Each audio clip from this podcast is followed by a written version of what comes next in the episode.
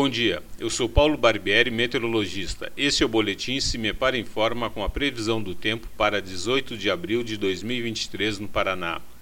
Nesta terça-feira, áreas de instabilidades vindas do Paraguai e Mato Grosso do Sul, associadas ao eixo de uma frente fria que se encontra sobre o oceano, mantêm o tempo instável nas diversas regiões paranaenses.